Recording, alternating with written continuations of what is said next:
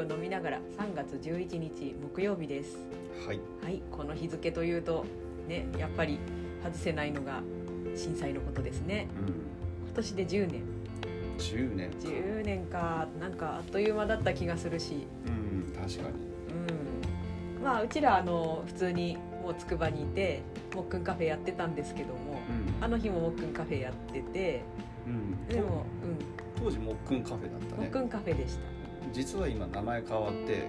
もっくんコーヒーっていう名前なんです今更なんだけど、うん。なんでかっていうとコーヒー豆を焙煎してるよっていう意味をとても込めたくて、うん。あえて変えたんだけど。でもいまだにやっぱみんなもっくんカフェさんって呼んできて、うん。まあいっかって思うよね。そうコーヒーをね漢字にしたんだけどどうやら多分ねあのもっくんコーヒーでカフェって読ませるんだってきっと思ってる人いるよ。うん。まあ別にまあ同じですから、どっちでもいいんだけど。まあそれはさておきう、ん。あの日はあの乗馬クラブクレインさんに出店してたんですよね、うん。うん、で私占いの仕事でうん。家に戻ってきてたんですよ、うん。うん、でちょっと変わったご依頼でねうん。あの柏までそのクライアントさんを送っていくっていううん。ミッション付きで。いや占いやってたんですね。ーすごい親切な占い屋さんで、ね まあそうだ知り合いのお母様だったからでちょっと足がお悪いってことなんで、うん。まあちょっとすごいサービスだなと思ったけどうん。承りまして。うん。でその時間、うん、あの私は柏に行く路上におりまして。うん。よっちゃんはクレインさんの前で出店してて、うん。うん、クレインさんってあの、うん、と万博記念公園から車で5分ぐらいかな、うんかな。うん、のところにあるんだけど目の前がゴルフ場の打ちっぱなしがあってうん。なんか鉄塔とかめっちゃ倒れてきそうだったのかな。伝聞だね。伝聞。いやまあね鉄塔なり高い木なり倒れてきそうなぐらいだったよね。うん、地面波打ってたんだよね。うん。そうあの柏の路上はつくばの人から聞くほどじゃなくってうんただなんかドンって落ちた時私ちょっと何が起こったのか分かんなかったんです。車の中いたんで。うんいや誰もわからないよね。だって多分落ちたよね。こうじ地面がさ1メートルぐらい沈下したよね。いや 何が起こってんのか分かんなくて。ーうん。あ地震だって思ったのは揺れ始まってうん。だいぶ経った後で、うん。うん、でまああのその一緒に送ってた方が隣に助手席にいたんでうん。私一人じゃなかったからその点救われたんだよ。ねうん。え何ですか？何ですか？これって。2人で言い合うことができたから。う、ん。うん、それはすごく良かったんだけど、うん。うん、で私その方を、まあ、どうにかこうにか柏のご自宅までお送りして、うん。うん、であの余震も結構さずっとグラグラしてたじゃん。うん。だから帰ってこなきゃなんないって言っても出先の人が心配してうん。もうちょっとここにいてうちに泊まってったらなんて言ってくださったんだけどうん。でもちょっとよっちゃんと連絡がつかない状態でちょっと一晩泊まるってうーん辛いなと思って、まあね。うん、そう電話通じなかったねうん。直後は。あそこでなんていうか完全に現実にひびが入ったっていう経験で、うん。そうそうそうそう。まあそうね。あのそのことをメインに話したいね、そう現実にひびが入るっていう経験、うん、うん。めったにない感じで。まあでも子供の頃振り返るとあ阪神大震災の時はやっぱり私たち関東なんでうん。少し向こうの世界観はあってああ大変なことが起こったとは思ったけどうん。自分のこととしては捉えてはなかったんだけど、うん。やっぱり自分の生活している日常、日常がが変化するっていうふうなのがないと、そうだね。サリン事件もあったじゃん同じ年にそうなんだ。えそうなの？うーんと翌年だっけサリンは。うーん。うん。サリンもねうん。俺は遠く遠かったから場所が。私お母さんがうん。あのなんだっけあれ、ま、丸の内線だっけ。うん。あれ使って通勤してたんでわりかし自分ごと。うん。だから自分の自分のなんだろう範囲内っていうかうん。精神的な範囲内で何かが大きいことが起きると、うん。まあ、現実にひびが入るっていう状態に。そうだね、うん。まあそのひびが入った件に関してはもう震災がトップというか、まあ、これを更新されることはないかなと思ってたところにこのコロナがあったから、うんうん。まあ、ちょっとびっくりしたけどね。コロナもそうだね。あのー完全にイメージなんだけうん。どコロナが最初広まってる時もう半分他人事みたいにみんな思ってたと思うんだけどん。あのパンデミックになりましたって宣言が出たじゃない。うん、出た出た。そう。で パンデミックってうやっぱりあのサブカルとかの中でも出てくるけどインパクトがさもう人類がほ滅ぶぐらいな感じでさ。ん、そうだよね。あの MMR とかで見る状況みたいな MMR ってマガジンの昔の漫画なんですけど。マガジン編集部が作る作る。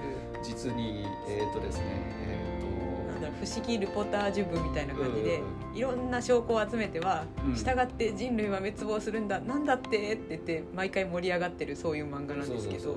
毎回毎回あの出てくるネタを人類滅亡に見事にうん。怪しく結びつけてくれるね、いや面白い漫画だ最高でしたね、うん。うんこじつけがうまいんですよやっぱりそうだねうちに全巻あるんだけどうちの実家にね、うん中高生の時見た時はうんマジだって思ったの、うんでも大人になってみると今論理飛躍した飛躍したっていうのがそうそうそうそう分かるんですよ、まあ、当時はね1999年に、人類を滅ぼしたいわけですよ、ま、漫画としてはそうだね90年代でしたからそうそうそうだからいろいろ数字を計算してうんあのいろんな予言があってこれに1を足してみてくれみたいな感じで 今なんか勝手に1足した。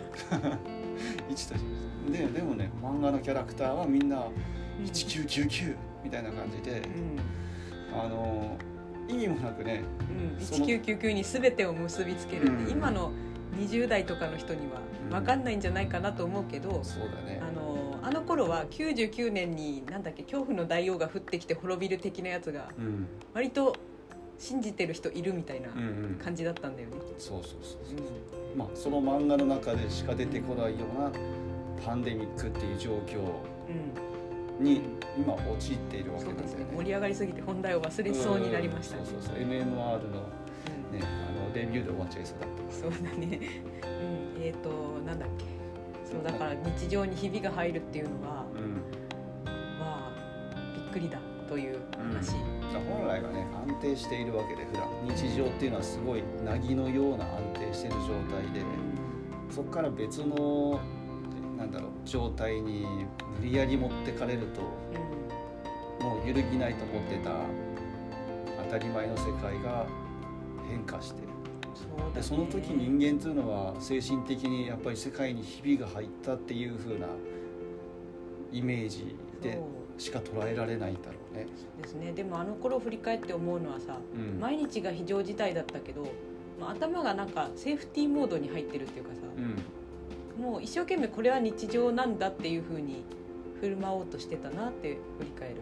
うん、まあそっち側で頭が理解してさうん、安定しちゃったんだろうね。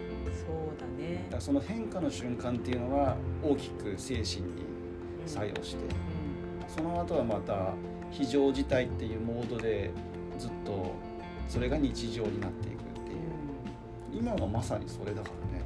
そうだね。まだコロナのパンデミックね、うん。続行中だけどこのみんながマスクをしている日常に慣れちゃったもんね、うんそうそうそう。これ多分ねあの5年後ぐらいに振り返るうん。とすごい異様に見えると思うんだよねしかもそれが世界中が受け入れてるっていう状況が。そうだね。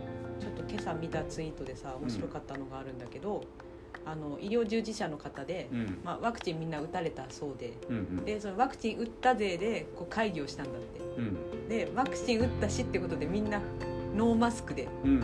会議してたら開放感やばいってつぶやいててえー。パンツ脱いでるみたいね ああそう。